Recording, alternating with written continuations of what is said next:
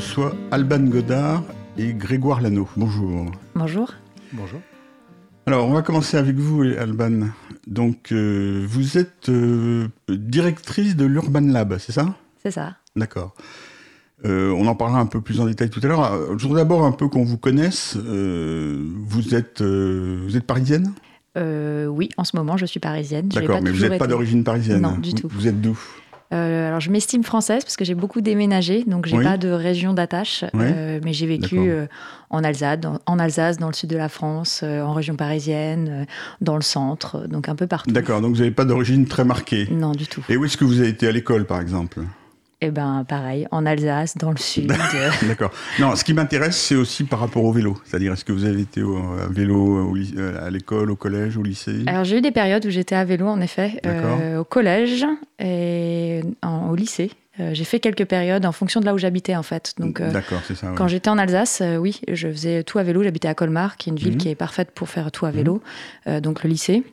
Euh, quand j'étais euh, plus petite encore, euh, quand j'étais voilà, plutôt quand j'étais dans, le, dans des villes plus moyennes et, et plus petites à vélo, parce que c'était simple euh, et que c'était, je pouvais être autonome.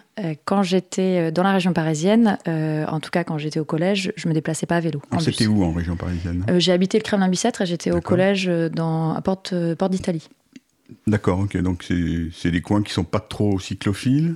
Euh, non, puis surtout ça remonte à quelques années quand même là. Donc euh, donc non.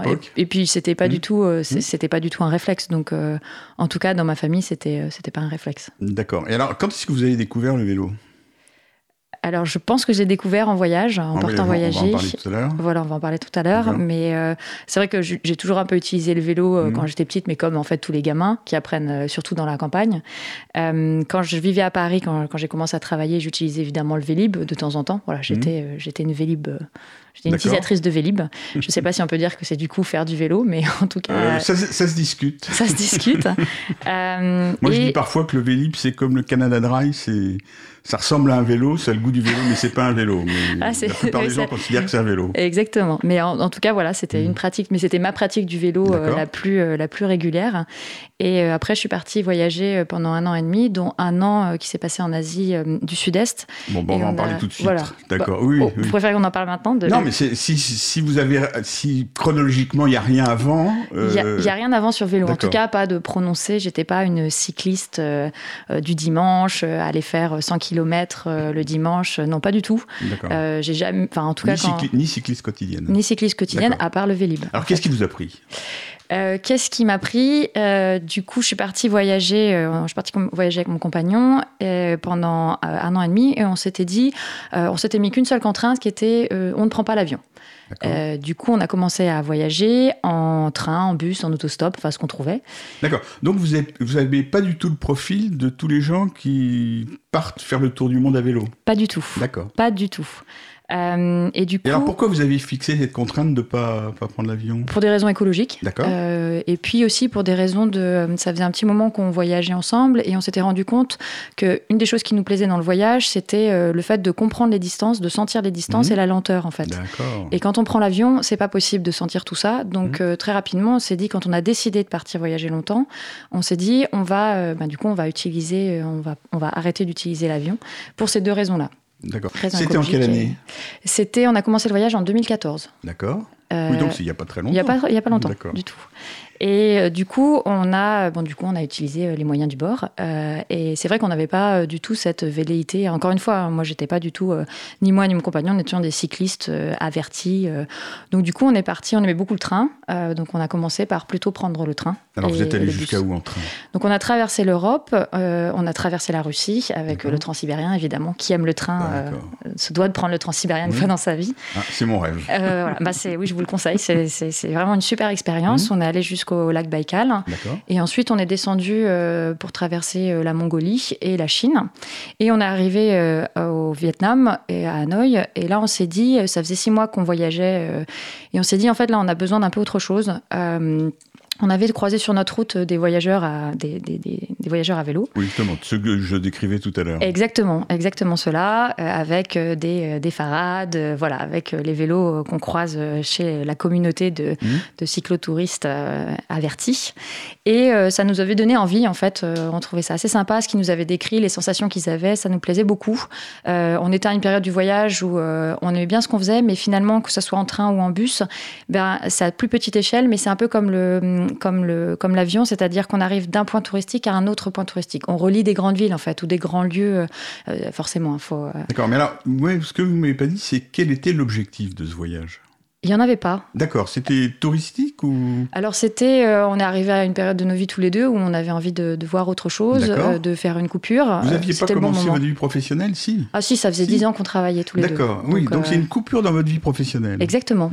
c'était un moment où voilà, mmh. on voulait, prendre un peu de distance. on s'est dit, ben, pourquoi pas partir voyager pendant un moment. Mmh. On n'avait fixé aucune date, aucune, aucune destination précise. Ça n'était pas quelque chose qu'on avait maturé pendant des années et des années. Par contre, l'Asie, ça, vous l'aviez programmé? Pas du tout. Euh, en fait, euh, on s'est, euh, quand on a décidé de partir voyager, on a pris une carte, on s'est dit bon, on veut pas prendre l'avion, c'est la seule contrainte qu'on se met.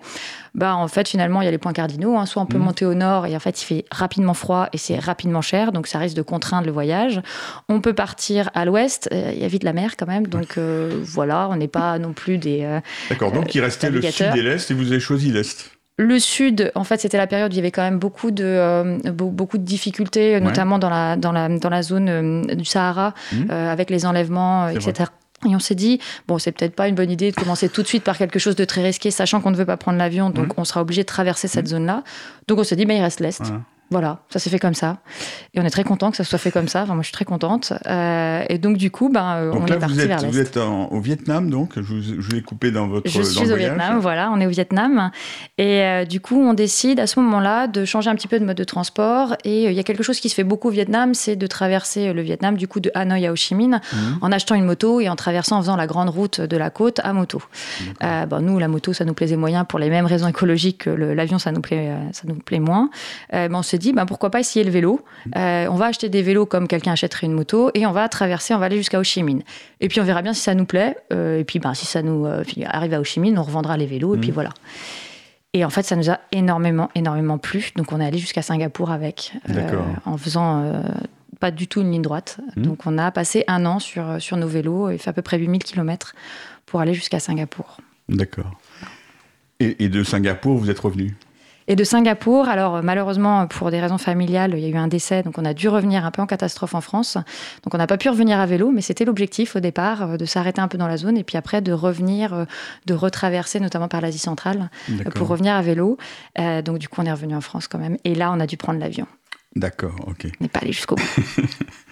Oui, pour des raisons. Mais de temps en temps, il faut, faut, faire des compromis. Hein. Exactement. Et là, c'était un compromis très naturel. D'accord. Et alors, donc, euh, euh, vous n'aviez pas d'objectif, mais finalement, vous avez fait quoi pendant votre voyage? On a profité. oui, mais c'était un peu un voyage d'études, j'ai l'impression, quand même, non? Euh, alors c'est devenu probablement un, voyage d'études parce que on a beaucoup appris. je vous ai écouté en parler déjà, je crois que c'était une conférence où euh, euh, il, me semble que vous, enfin, vous disiez que vous aviez appris des choses et que, ça. Oui, en fait, on a beaucoup appris. Moi, c'est vrai que j'ai, en fait, on a, c'est vrai qu'on a voyagé aussi en regardant des choses qui nous mhm. intéressent plus particulièrement. Donc moi, je viens du monde de l'énergie au départ. Euh, c'est des sujets qui m'intéressent. Donc c'est vrai que c'est tout bête, mais quand on est sur la route, surtout quand on voyage lentement, on voit les centres de production d'électricité, mhm. on voit les villes où elles commencent, où elles s'arrêtent, on voit les différences entre le monde rural, le monde, le monde de la ville. Et moi, c'était, j'étais à un moment aussi de ma carrière où je me posais pas mal de questions sur ce que j'allais faire après. C'était aussi pour ça que je pense que c'était le bon moment pour moi pour, euh, pour, euh, ben, pour aller faire ce voyage. Et ça faisait un petit moment que je m'interrogeais sur, euh, sur les villes et sur l'échelle urbaine. Et du coup, évidemment, j'ai aussi utilisé ce voyage pour réfléchir à la ville, ce que ça voulait dire, ce que ça voulait dire dans d'autres pays que le mien. Et sans même m'en rendre compte, en fait, j'ai fait un voyage initiatique dans. J'ai utilisé ce voyage comme, comme, comme une formation, en fait, sur ce que c'est une formation de terrain, sur ce que mmh. c'est la ville. Oui. Et en particulier, donc, euh, tout ça, c'est en Asie. Hein, donc, tout ça, c'est en Asie. Les, donc, les villes asiatiques, c'est quand même c'est particulier. C'est particulier, euh, oui, en effet, c'est particulier. En plus, c'est pas toutes les villes de l'Asie, parce qu'on est resté euh, Chine et Asie du, Asie du Sud-Est. c'est une petite partie. oui, mais c'est une partie très, très urbaine.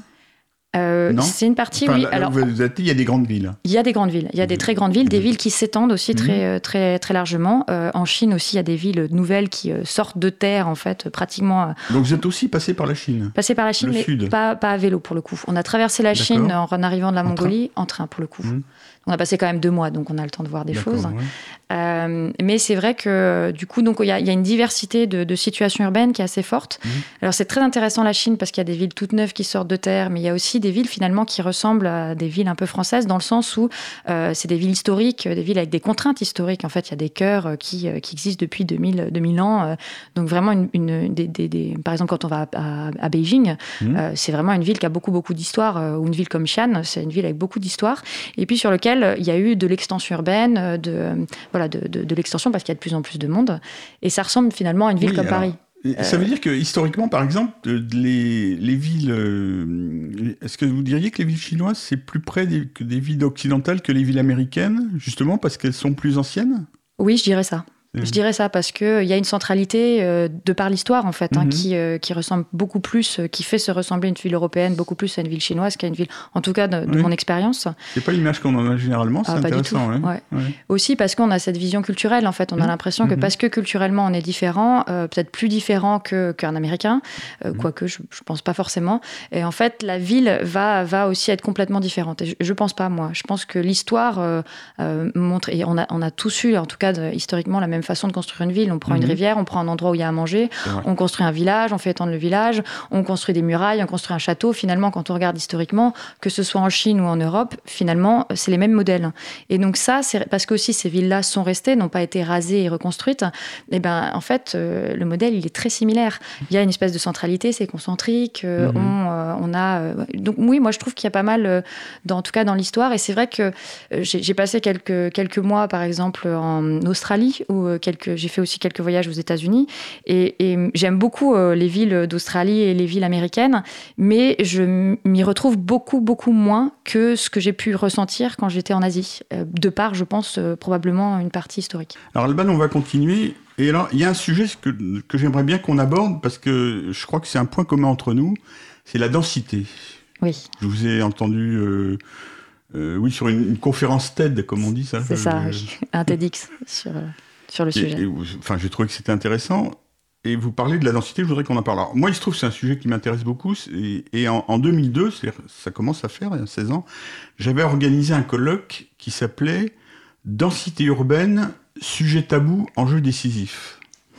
Alors, je ne sais pas si vous savez, historiquement, la densité, ça, euh, jusque justement dans les années 2000, c'était un terme complètement négatif, en particulier dans certains milieux militants où ça voulait dire euh, quelque chose de diabolique, et il fallait, c'était toujours négatif quand on en parlait. Et avec un certain nombre de gens, on avait l'impression que c'était vraiment quelque chose qu'il fallait aborder. C'est pour ça on disait sujet tabou. Et en même temps, on s'apercevait que c'était vraiment quelque chose d'important qu'il fallait qu'on traite. Alors, qu'est-ce que ça vous dit? Est-ce est qu'historiquement, euh, puisque vous, vous, avez vous êtes intéressé à ça, est-ce que vous avez cherché à savoir comment la densité était conçue? Alors non. Euh, c'est vrai que moi, c'est un sujet qui m'intéresse depuis quelques années, mais en mmh. fait, je suis assez novice euh, finalement parce que ça fait 4-5 euh, ans maintenant que je m'intéresse au sujet urbain et deux ans et demi que, sur que j'y travaille réellement. par contre, en fait, pour des raisons au départ purement écologiques, mmh. je suis une écologiste convaincue, je trouve que la densité est vraiment, en fait, je trouve que la densité est vraiment une très bonne réponse aux, aux enjeux écologiques, écologiques qu'on a aujourd'hui. Et vous avez remarqué que beaucoup de gens, en particulier dans les milieux euh, écologistes ou qui disent écologistes, disent le contraire. Exactement. D'accord. Euh, en fait, et c'est vrai que c'est quelque chose que j'ai du mal à comprendre. Euh, je pense qu'il y, a quelque chose par rapport à l'histoire et aussi par rapport à une perception, perception très négative et, euh, enfin, de mon sens, euh, faussée de la ville, en fait, mhm. de ce que c'est la ville. En fait, la ville, je trouve que c'est un outil assez fantastique parce que ça permet de concentrer et de mutualiser autant que possible ce qu'on a besoin de faire, en fait. Donc, les services, les infrastructures, mhm. au même endroit pour avoir finalement donné le plus possible au plus de gens possible dans un endroit très concentré. Ce qui permet en fait, c'est tout bête à dire, mais d'éviter qu'on étende trop, qu'on utilise trop d'espace. Ça veut dire que tout cet espace qui reste, qu'on n'utilise pas parce qu'on s'est concentré dans les villes, eh ben, on peut le donner à la biodiversité, on peut le donner à l'agriculture, on peut, on peut en faire autre chose, en fait, qui n'est pas l'exploitation brute par l'humain parce qu'il a besoin de construire une maison, parce qu'il a besoin de construire une route. Donc en fait, je trouve que la ville, c'est vraiment un outil fantastique. Mais c'est un outil qui, est, voilà, parce que c'est sûr que c'est gris. C'est pas en fait euh, quelque chose qui semble vert de l'extérieur. Donc c'est pas quelque chose, en effet, on n'est pas proche de la nature quand on est en ville. Ce qui veut pas dire qu'en fait, que quand on est en ville, on peut pas comprendre ce que c'est la nature. Au contraire, moi je pense que quand on est en ville, en fait, on agit beaucoup mieux pour la nature que quand on vit à l'extérieur. C'est ce dont on est en train de s'apercevoir. C'est-à-dire qu'il y, a maintenant beaucoup de gens en ville qui parlent de végétalisation. Mm-hmm. Et on s'aperçoit aussi, par exemple, que euh, bah, les abeilles sont mieux en ville parce que il n'y a pas de pesticides. Il n'y a pas de pesticides. Il y a une. Est-ce que vous avez une explication justement à l'aspect négatif de, la densité dans certaines, pour certaines catégories de personnes? Alors, il y a probablement euh, des biais culturels mmh. euh, qui doivent expliquer ça. Euh, il y a aussi cette, ce lien à l'altérité, en fait, à l'autre. c'est une difficulté de vivre en ville parce qu'on doit vivre tous ensemble et c'est pas toujours simple de vivre tous ensemble au même endroit. Ah, c'est ça que vous pensez Donc, je pense que oui, il y, y, a aussi de ça. Je pense qu'il y a quelque chose qui est aussi, quand je parle de biais culturel, de ce qu'on a c'est un peu comme le, rêve américain. En fait, je pense qu'il y a aussi un, rêve. Alors, je sais pas si c'est un mmh. rêve français, mais il y a un rêve de, euh, euh, je montrer, je, peux montrer que j'ai réussi parce que j'ai mon pavillon, parce que j'ai mon jardin, parce que j'ai ma grosse voiture. Et je pense que ça, c'est encore très présent. Je pense que ça évolue, mais c'est encore très présent. Et c'est un signe de réussite que de dire, voilà, j'ai pu me permettre de m'extraire de la ville. Je pense qu'il y a encore de ça. moi, je m'inscris complètement en faux par rapport à ça. la, la ville, c'est pas un endroit où je me sens obligée obligé d'être ou euh, où, je me sens mal. Mais je, pense qu'il y a encore beaucoup de gens qui le perçoivent comme ça. Parce que je remarque quand même que quand vous m'avez parlé de votre euh, voyage en Asie, vous m'avez parlé des villes. Hein, vous avez parlé de Singapour, Beijing, euh, Ho Chi Minh Ville, Saigon.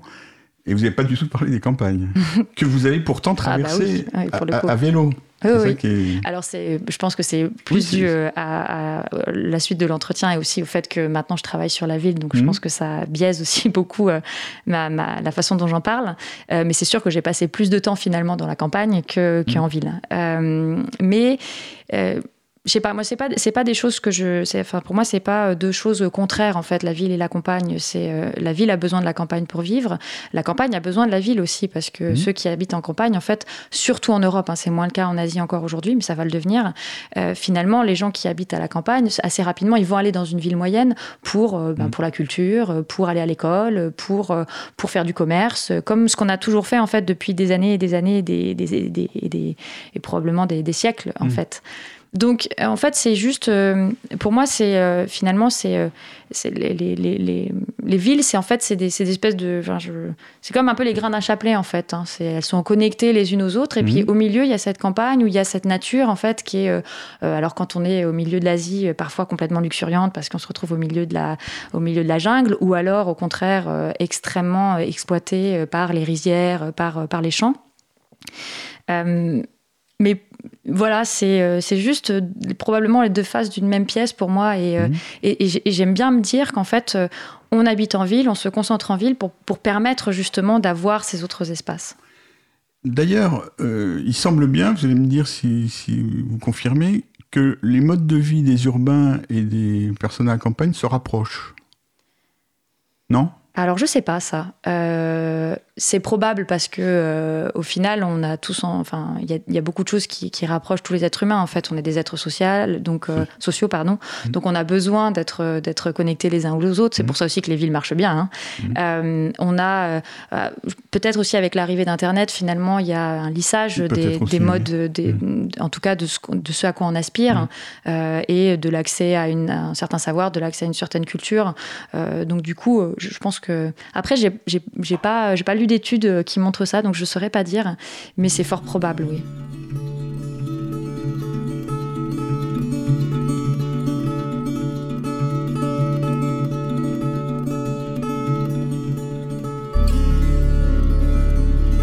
Cause commune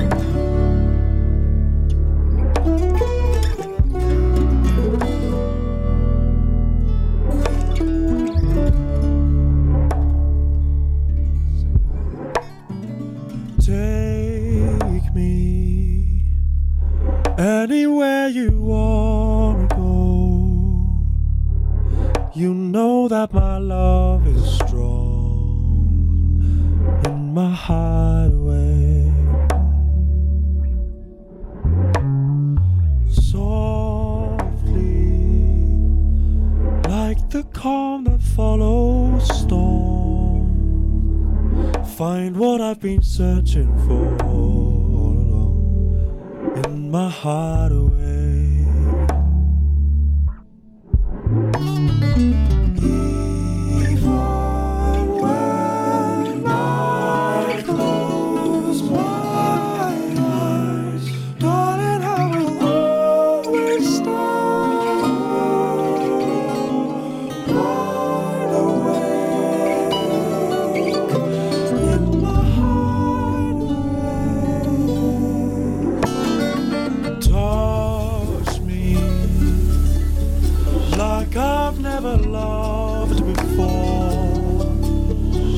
in a place that I adore in my hideaway. I know whichever way the wind may blow, there will be a place for me to go in my hideaway.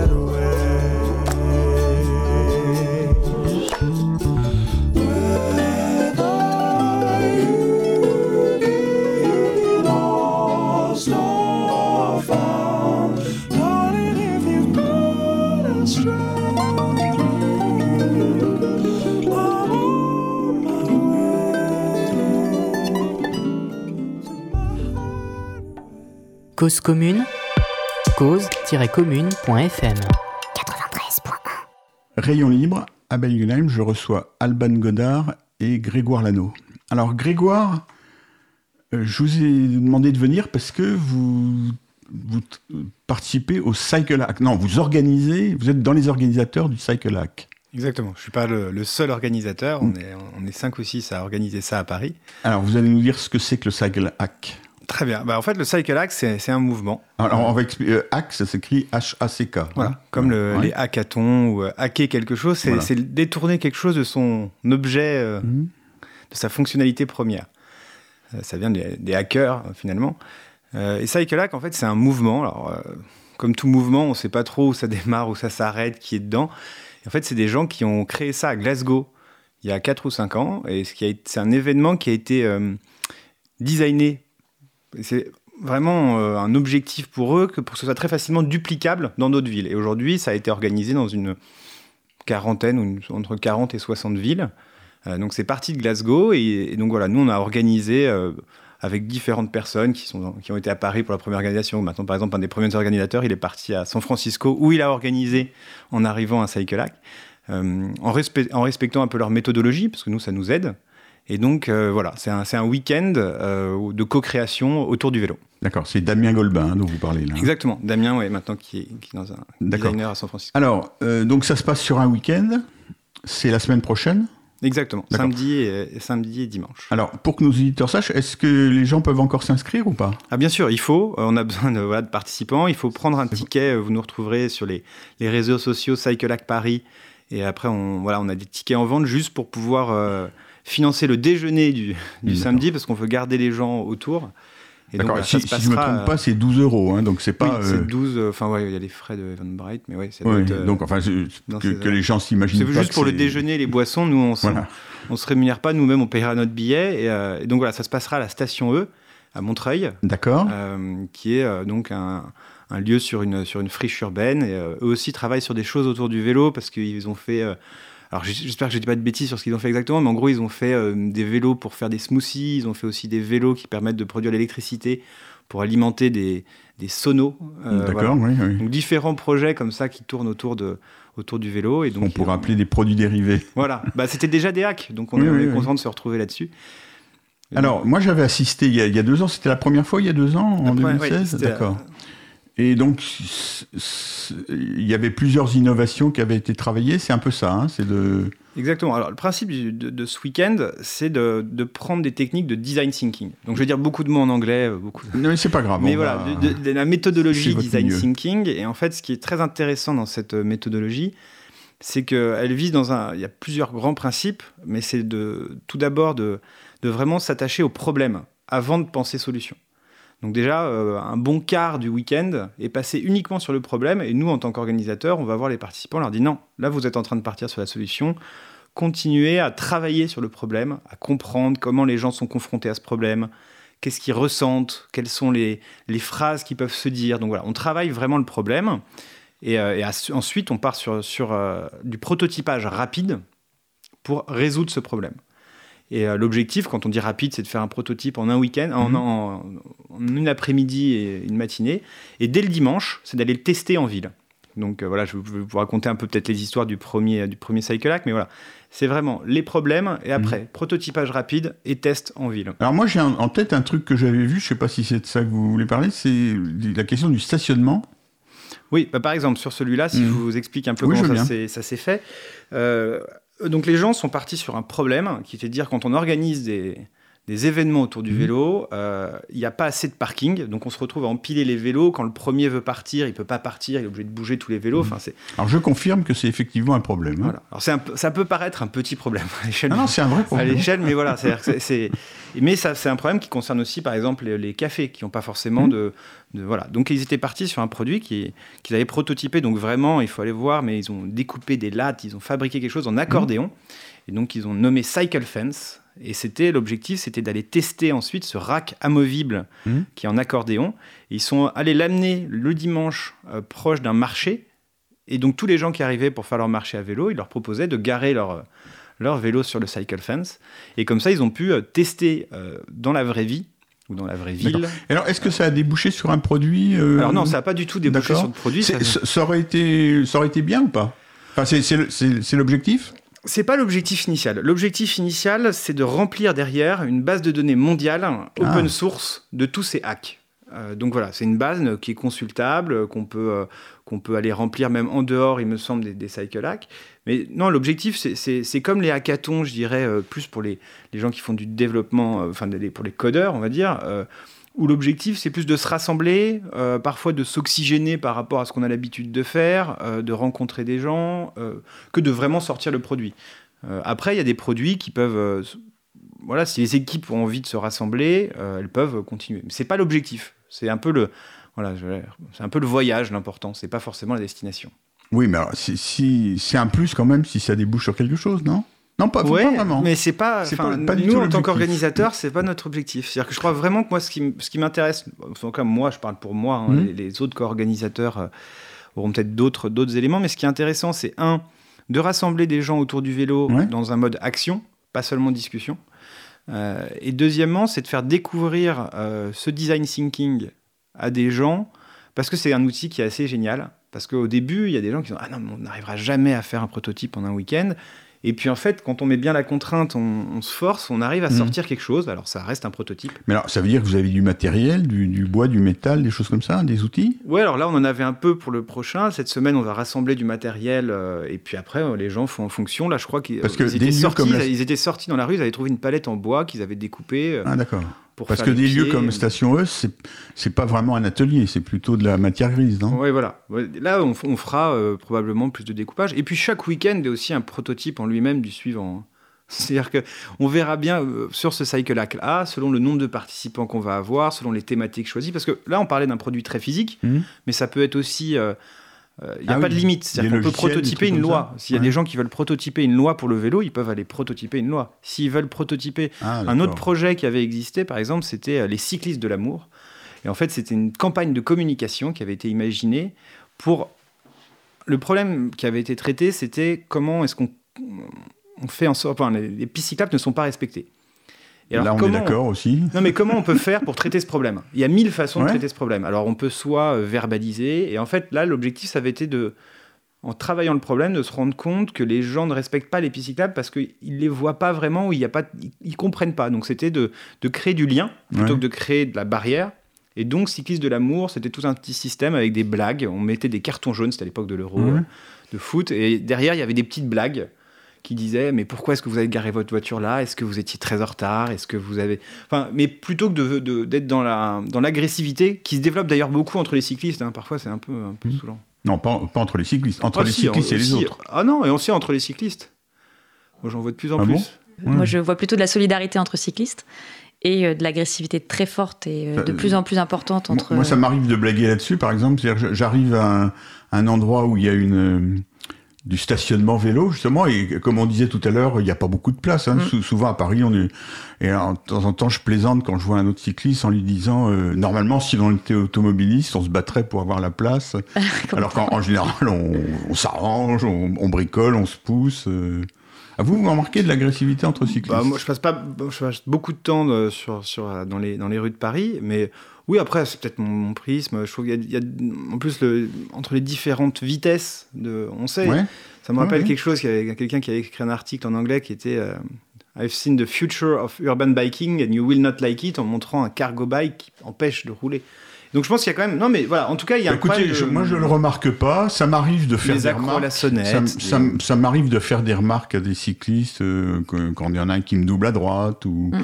Ou des- quand ils font des choses euh, ou quand, quand ils roulent trop près des portières. Par exemple, quand je vois un débutant qui roule contre les voitures, je lui dis euh, fais attention. t'es en danger. Alors, ils le prennent mal parce que enfin ils, non, c'est pas qu'ils le prennent mal. Ils, ils sont surpris parce qu'ils ils font Parce ça. vient, on vient ils- discuter, c'est vrai que c'est pas le mode de la voiture. ils se sentent en sécurité. En général, je, je- je- euh, même si au début ils sont un peu étonnés, ils, ils acceptent quoi.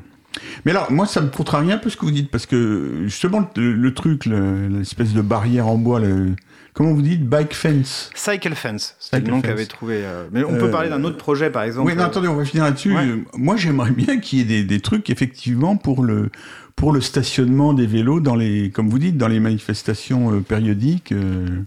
après, non, non, mais si c'est pas Est-ce votre que le... objectif, Non, mais en fait, l'objectif à long terme, Oui. c'est-à-dire que si on arrive à installer, est-ce qu'on arrivera à, à aller discuter avec un fabricant Ouais. qui prendra l'idée, Mhm. ou alors avec des gens comme la mairie de Paris ou des, enfin, ou d'autres mairies d'ailleurs, pour mettre en place ce type de, de- euh, ce serait formidable. Mais en fait, si on, si on poursuit cet objectif-là pour le week-end en lui-même, Ouais, vous n'y arriverez pas. euh, voilà, euh, il y, a- il y a peu de produits qui sont sortis. Et puis, il y a un côté, il y a même des gens, qui, je crois que c'est- je crois que c'était à Prague, eux ont, ont décidé que, alors, ils n'avaient pas été très sérieux, mais ils ont, fait, ils ont abouti finalement, ils ont prototypé un shaker pour, euh, pour, faire, voilà, pour faire son smoothie en roulant sur les pavés. C'était pas sérieux, c'est-à-dire que. Parce que autour du vélo, il y a beaucoup de ouais. sérieux, les, les associations qui, qui pèsent pour défendre le vélo, pour faire pression, ça parle beaucoup. Là, il y a une légèreté qui consiste à dire ouais, bah, nous on se marre pendant un week-end autour du vélo. D'accord, bah, euh, j'accepte. Je, je suis effectivement dans le milieu, de, originaire du milieu dont vous parlez, donc effectivement. euh, mais alors, ce que je me demande, parce que moi j'ai trouvé votre site pour, euh, pour prendre contact avec vous, mais donc si je comprends bien, il y a un autre site euh, international où on peut retrouver les, les idées? Voilà, exactement. Cyclehack.com. Là, vous avez. Euh, bah, c'est là que ça a démarré. C'est-à-dire qu'en fait, euh, Mhm. moi, j'étais avec. C'est comme ça que, en fait, Damien, je le connaissais un petit peu au départ. euh, no- notre parcours professionnel qui était autour du vélo et en fait moi j'avais dit bon bah il n'y en avait pas à Paris il y avait déjà une trentaine de villes inscrites moi une vingtaine je me suis inscrit à Paris en disant je vais rencontrer des gens finalement personne s'est inscrit à Paris même j'ai rassemblé des gens on a on a ça a tourné un peu comme ça et oui donc c'est c'est eux qui qui, qui ont designé le, le- qui font un peu les règles de ce cycle hack. Alors après, c'est comme tout mouvement, c'est-à-dire que les règles elles sont suivies ou pas suivies. Oui. Mais les règles de base, c'est on, on ne va pas prendre. euh, J'ai pas le droit d'organiser un cycle hack pour une boîte et en faire un branding. Mm. Parce qu'il y a eu un vrai travail de design. Donc le but, c'est pas de l'associer à une entreprise. Euh, voilà, c'est. Donc il y, a- il y a quand même deux, trois euh, règles de base et Mhm. ce site Alors, rassemble. donc, euh, résumons-nous. Donc, euh, comment est-ce que nos auditeurs peuvent s'inscrire s'ils veulent s'inscrire pour le prochain week-end? Facebook ou Twitter, Cycle Hack Paris, et après vous avez, vous avez D'accord. Et le site où on peut voir l'ensemble des, Alors, des prototypes, c'est cycleapp.com. Ils sont pas, ils sont pas. oui, c'est cyclehack.com. Le- D'accord. Il y a une base de données.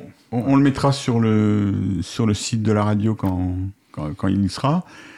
Merci Grégoire. On va marquer une pause.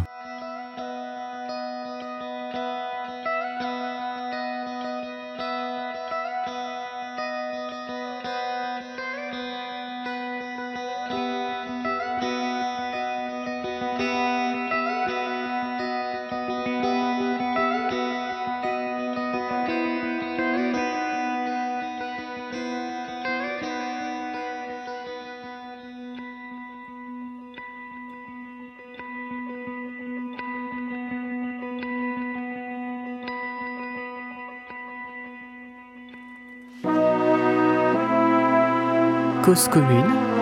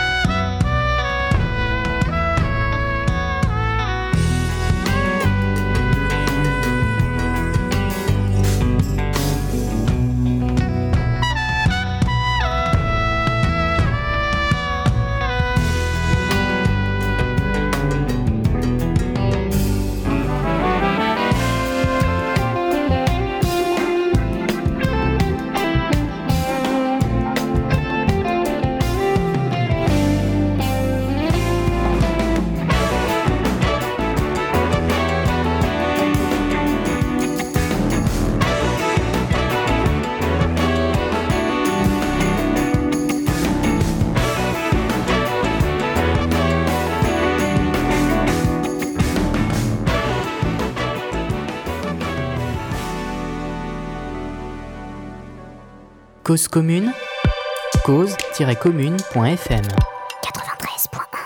Abel Yunheim, Rayon Libre, je reçois Alban Godard et Grégoire Lano. Alors Alban, on va revenir à, à vous. Euh, donc maintenant, vous êtes donc directrice de Urban Lab, C'est ça. qui est une partie de Paris Co. Paris Co. Alors e- expliquez-nous déjà comment ça se... Qu'est-ce que sont ces différentes entités? Alors Paris Co, euh, c'est l'agence de développement et euh, d'innovation de Paris. Euh, son objectif, donc c'est- une structure indépendante en fait de Mhm. la ville, une structure associative. Et notre objectif, c'est de développer à la fois l'écosystème de l'innovation. Donc on fait ça par le fait qu'on a beaucoup d'incubateurs, on accompagne beaucoup de startups, on fait beaucoup d'événements pour animer cet écosystème. Euh, on a beaucoup de relations avec des grandes entreprises euh, qui euh, cherchent à, comprendre comment est-ce qu'elles peuvent innover dans leur secteur. Et on fait ça aussi à travers un autre outil qu'on a développé maintenant, ça fait une dizaine d'années, qu'on appelle l'Urban Lab. Donc c'est cet outil-là, moi, que je dirige, donc il y a une équipe à part. Et l'objectif de l'Urban Lab, c'est d'accompagner des projets qui sont encore au stade du prototype pour qu'ils puissent faire leur preuve de concept en conditions réelles dans la ville. Donc euh, l'idée, c'est de euh, prendre quelque chose qui n'est pas encore sur étagère, qui n'est pas encore vendu, euh, qui n'est pas encore tout à fait fini, de le mettre dans la ville et de voir comment ça se passe, de voir comment techniquement ça se passe, mais ça c'est un peu le plus facile, et surtout de voir comment les utilisateurs, que ce soit les habitants, les travailleurs, les étudiants ou les touristes, vont s'approprier cette solution et vont s'en servir, ce qu'ils vont faire et les impacts que ça va avoir sur le territoire, positifs ou négatifs, D'accord. Et ça, c'est dans tous les domaines. hein. dans tous les domaines. C'est-à-dire... euh, Donc on peut avoir euh, des expérimentations sur de la logistique urbaine, par Ouais. exemple. Donc euh, là, par exemple, il y a quelques années, on a testé euh, un, un, un petit, un, un petit camion électrique qui s'intégrait dans un gros porteur et Mmh. qui permettait, donc le gros porteur arrivait, se mettait sur une place de livraison et le petit camion électrique faisait la livraison de proximité de- du dernier kilomètre. D'accord. Ça évite tous les problèmes de Mhm. cogestion qu'on peut avoir, notamment dans une ville aussi contrainte que Paris. Euh, Et ça- donc ça, par exemple, ça a été testé Ça n'a pas, ça, ça a pas débouché sur quelque chose ou- Alors en fait, on peut pas dire aujourd'hui parce que c'était, euh, c'était, on a, on a fait le test l'année dernière. D'accord. Donc, on- euh, du coup, on n'a Mhm. pas encore assez de recul, mais euh, les tests ont été assez concluants. Par contre, il y avait des vraies questions sur le modèle économique. Mhm. Et ce qui est intéressant, c'est que l'année prochaine, on va tester une autre solution qui correspond un peu au même modèle, sauf qu'au lieu d'avoir le camion électrique à l'intérieur du gros camion, ce qui, ce qui réduit en fait la charge utile du camion, donc Ouais, la quantité ouais. de matière qu'on peut mettre à l'intérieur, donc évidemment le modèle économique, on va tester un, système où le camion est à l'extérieur. En fait, le petit camion électrique est à l'extérieur, donc ça ne réduit pas la charge du grand camion.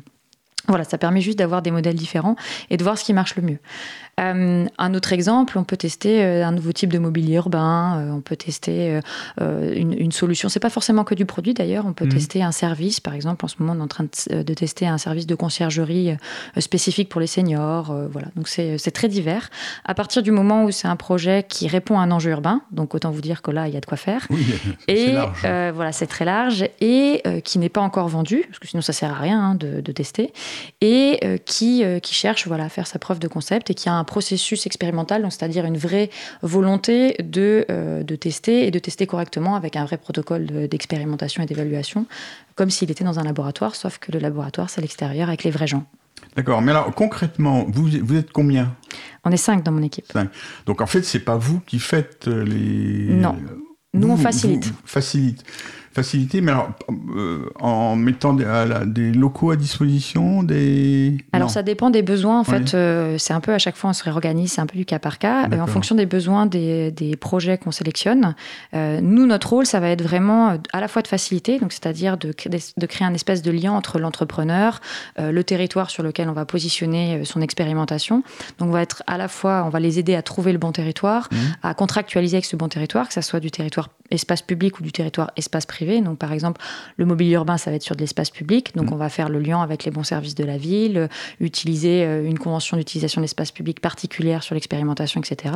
Si vous êtes euh, une, si on teste une solution, par exemple, de un nouveau système de gestion énergétique d'un bâtiment, et ben là on fera plutôt sur du terrain souvent privé. Et donc là on verra on- avec le gestionnaire du bâtiment. Donc ça veut dire que chaque fois, il faut que vous contractualisiez avec le. Exactement, on fait ça de manière. ben, c'est un, c'est un processus qui peut paraître très lourd, mais euh, ça permet de cadrer correctement les choses. Donc, euh, on va être un petit peu moins sauvage que, euh, que l'expérimentation qui est faite côté, Cyclehack. côté mais qui est une bonne chose aussi. hein. Mhm. Ça permet de voir plein de choses, en fait, les expérimentations sauvages. Sauf que nous, on fait des expérimentations qui sont quand même plus longues. En général, en moyenne, c'est six mois d'expérimentation. Donc, euh, on a besoin d'avoir un cadre. C'est euh, le même esprit, mais c'est pas la même échelle. Exactement, exactement. Mais alors justement, pour reprendre ça, je voyais que vous notiez tout à l'heure le, le, le, site. Les, les idées qu'ils portent, ça peut vous intéresser. Alors, c'est pas nous que ça va intéresser, mais par contre, j'espère que l'écosystème, en fait, les entrepreneurs. Alors qu'est-ce que vous appelez l'écosystème? C'est- vrai que c'est Oui. une- c'est en fait c'est les entrepreneurs. C'est-à-dire pour moi en fait l'écosystème c'est tout ce- c'est ce que j'appelle ce que j'appelle l'écosystème c'est tous ceux qui entreprennent. Donc ça peut être évidemment des start-upers qui sont en manque d'idées et qui ont envie de monter leur entreprise et qui euh, pourraient très bien aller sur ce site et se dire ben finalement euh, moi j'ai envie je prends cette idée là et puis je la développe. Euh, mais ça peut être aussi des PME qui voilà ça fait 20 ans qu'ils sont dans le métier et en fait ils connaissent très bien leur marché et tout d'un coup ils se disent bah je sais pas moi je fais de la toiture euh, végétalisée et euh, en fait je me rends compte qu'il y a un problème de gestion d'eau pluviale en ville ah, bah, je vais coupler euh, à ma toiture végétalisée un système de captation d'eau pluviale. Et en fait, c'est super. Euh, ça Mais peut alors, être une association. essayez, vous essayez de les mettre en relation? Alors nous, en fait, on va plutôt euh, réfléchir avec la ville quels sont les enjeux Ouais. urbains sur lesquels, en fait, Ouais. on n'a pas, euh, voilà, il y a, il y a des cailloux dans la chaussure, en fait, on n'a pas toutes les solutions. On lance des appels à expérimentation pour Mmh. voir, en fait, et on attend que l'écosystème, cet écosystème euh, se positionne. D'accord. Euh, et nous, on va sélectionner des projets et ensuite, on- nous, notre, notre cœur de métier, ça va pas être d'inventer, ça va être d'aider les gens qui inventent à faire leur preuve de concept et à faire en sorte qu'un projet qu'ils ont euh, prototypé ne s'arrête pas là, justement. Mm. Et que du coup, ils puissent vraiment montrer à la fois qu'il a des impacts plus positifs que négatifs, qu'il est faisable, qu'il est durable et que derrière, dans son processus, quand il va se poser la question de euh, OK, maintenant je change d'échelle, je vais euh, industrialiser, je vais commercialiser, bah, finalement qu'ils prennent le moins de risques possible. Et que celui qui va investir dans cette solution, bah, il soit rassuré dans ce à quoi il va investir, que ce soit l'investisseur public ou l'investisseur privé. Ça sert à ça, en fait, l'expérimentation. Mais alors, euh, récemment, vous avez remis des prix. euh, non? Alors, euh, récemment, non, on a annoncé des lauréats. Enfin, Alors des- attendez, oui, je- Alors récemment, vous avez annoncé des lauréats? Alors c'est quoi exactement? Alors, c'est en fait les 15 projets, euh, on a en effet annoncé. que, euh, que vous sélectionnez Voilà, c'était, on a lancé un appel à expérimentation en juin et on a euh, sélectionné euh, 15 projets 15 sur. sur 120 candidatures qu'on a reçues. Mhm. Alors, en, en fonction de quoi cette sélection? Alors cette sélection, bah, premier critère, est-ce que vous répondez à un enjeu urbain? C'est pas Ouais, bête, mais c'est important. Oui, oui, oui. Euh, le niveau d'in- d'innovation, est-ce que euh, est-ce que c'est quelque chose qu'on a déjà vu? Et dans ce cas-là, en fait, euh, ben, ça sert pas forcément à grand chose Mhm. d'expérimenter. Euh, le niveau de maturité, euh, si vous êtes encore, si vous proposez un projet qui est encore en phase d'idéation, c'est-à-dire vous n'avez pas fait de prototype, ben, c'est pas intéressant de venir expérimenter. Vous êtes un peu trop tôt. Si vous êtes déjà en pré-industrialisation, c'est, enfin voilà, vous êtes D'accord. Donc le fait de ne pas être retenu, c'est pas forcément que c'est des mauvais projets. ah, pas du tout, pas Hmm. du tout. C'est juste que c'est pas le bon moment Oui. euh, pour, euh, pour expérimenter. Ça sert à rien d'expérimenter. Et alors, euh, j'avais pas pu venir à la remise des prix, mais j'avais regardé la liste et il y en avait deux qui avaient des- un rapport avec le vélo. Alors, il y a Vélo Cargo, en effet. Je, Euh, je ne sais plus, j'avoue. Il y en a deux. Alors, euh, en effet, euh, il y a Vélo Cargo qui est euh, une, une expérimentation très liée à la réglementation. Euh, les vélos cargo, aujourd'hui, ils sont limités dans euh, leur puissance, dans la puissance des moteurs, euh, parce qu'on limite leur vitesse, en fait, euh, ce qui est important, parce qu'on ne voudrait pas qu'il y ait des vélos cargo qui aillent à 70 km/h. Parce qu'ils sont limités en- en- parce que c'est des VAE, c'est ça? Non, c'est pas. Alors je sais pas euh, exactement d'où. euh, 250, euh, ah, je, je sais plus. c'est- je- possible, oui. Mais Oui. c'est c'est surtout, voilà, on a eu besoin Mhm. de limiter la vitesse. Et donc, dans le texte réglementaire, ce qu'on a limité, c'est la puissance des moteurs. D'accord, oui, c'est ça. Euh, et donc l'objectif euh, de cette expérimentation, enfin un des problèmes du coup des vélos cargo, c'est qu'ils peuvent pas, parce qu'il y a cette puissance limitée, eh ben, ils sont limités dans la charge qu'ils peuvent transporter. oui. Mhm. Et mais aussi dans, par exemple, le fait de prendre une, une montée qui est un peu ou une pente, Mhm. par exemple, d'un parking qui est un peu trop puissante. Donc très vite, ça va les limiter à la fois dans les espaces qu'ils peuvent, utiliser et dans la charge qu'ils peuvent transporter. Donc euh, ça, en fait, on a sélectionné ce projet. C'est le projet d'une entreprise qui s'appelle Bimoville et euh, qui s'est dit bon bah moi, je vais en fait concevoir des moteurs qui ont une puissance plus importante, mais qui n'ont pas une vitesse plus élevée. Donc ils sont toujours limités à 25 Mhm. km/h, mais par contre qui vont pouvoir avoir une charge, enfin pouvoir euh, tracter euh, beaucoup plus. Euh, et en fait, nous, ce qu'on va essayer de faire dans cette expérimentation, c'est comprendre si on peut faire évoluer un petit peu la réglementation, en tout cas pendant la période d'expérimentation, Voir si on peut aller un peu à la marge et voir si ça vaut le coup finalement de faire évoluer la réglementation pour de bon. Mhm. Euh, donc ça, c'est un cas d'expérimentation Mhm. euh, qui du coup est assez particulier. Euh, le deuxième projet, c'est un projet qui est plutôt lié à la gestion des biodéchets, donc des déchets alimentaires, euh, sur lequel en fait euh, l'objectif du porteur de projet, c'est de faire un cycle où ils utilisent notamment les, les vélos cargo à la fois pour donc euh, récupérer les déchets euh, des- chez les restaurateurs, Mhm. les amener dans un centre de collecte et de traitement des déchets, et ensuite donc il y a traitement soit par, on est en train de réfléchir, soit par eux leur volonté c'est de faire de la biométhanisation, de la méthanisation pardon, et ensuite de récupérer en fait euh, les, les relégats, que ce soit l'énergie ou les substrats, pour faire pousser euh, des, des- des fruits et légumes dans une serre et que ces fruits et légumes soient amenés eux-mêmes euh, par euh, triporteurs dans, euh, chez les, chez les restaurateurs qui ont, qui, ont, qui ont donné leurs déchets. Donc, C'est créer une espèce de boucle locale vertueuse de gestion, de, gestion des déchets et le plus local possible, donc avec utilisation de triporteurs. C'est intéressant. hein, c'est- Mais là-dedans, le vélo est un, un outil parmi d'autres, en fait. hein. Il n'y a pas de. Exactement, c'est Mhm. un très bon outil. En fait, en vrai, dans une ville dense, le vélo, c'est un outil fantastique euh, parce qu'une ville dense, ça veut dire que c'est pas trop étendu euh, et qu'il y a beaucoup de choses au même endroit, donc euh, et qu'en même temps, on n'a pas non plus beaucoup de place. Euh, donc le vélo, en fait, c'est c'est probablement un des meilleurs outils pour faire beaucoup de choses en fait en Mhm. ville, se déplacer en tant que bonhomme, déplacer les marchandises, euh, donc les Ça, on est en train de le voir de plus en plus. hein. Exactement. Mais il y a quand même encore des choses qui freinent ce développement. Bon, par exemple, cette réglementation dont je parlais tout à l'heure, et qui font qu'on est encore limité dans ce développement-là. Mhm. Donc, il faut, faut avancer. Il faut, faut avancer petit à petit. Mais donc, on peut penser que dans les, les- les prochains projets que vous pousserez, il y aura à nouveau des vélos et peut-être en nombre de plus en plus important. Ah bah j'espère. Et pas uniquement parce que vous avez le vélo en sympathie, mais parce qu'il rentre bien dans vos objectifs. Euh, complètement, complètement. Et pas que dans mes objectifs, dans les objectifs de la ville de Paris, euh, Mhm. dans les objectifs aussi de pratiquement toutes les villes denses aujourd'hui. C'est-à-dire qu'on se rend bien compte que euh, aller vers plus de voitures, aller vers plus de... Il y a des choses qu'on ne pourra pas compresser en fait. Euh, par Mhm. exemple, euh, euh, la quantité de, de camions ou, euh, ou euh, les camions de pompiers ou euh, les, euh, les livreurs, etc., euh, qui ont besoin en fait d'avoir une charge euh, importante. Il y a des choses qu'on pourra compresser, qu'on pourra faire par tripoteur. Il y a d'autres choses qu'on ne pourra pas compresser. Euh, finalement, eux, il faut qu'on leur laisse de la place. Euh, Peut-être même un peu plus de place qu'il y en a aujourd'hui. Par contre, il y a des choses qu'on a intérêt à plus compresser. Euh, la voiture individuelle en est probablement une. Voilà, on va rester sur cette idée, bien que- qu'on puisse continuer longtemps. Rayon libre, à Belgenheim, je recevais Alban Godard et Grégoire Lano.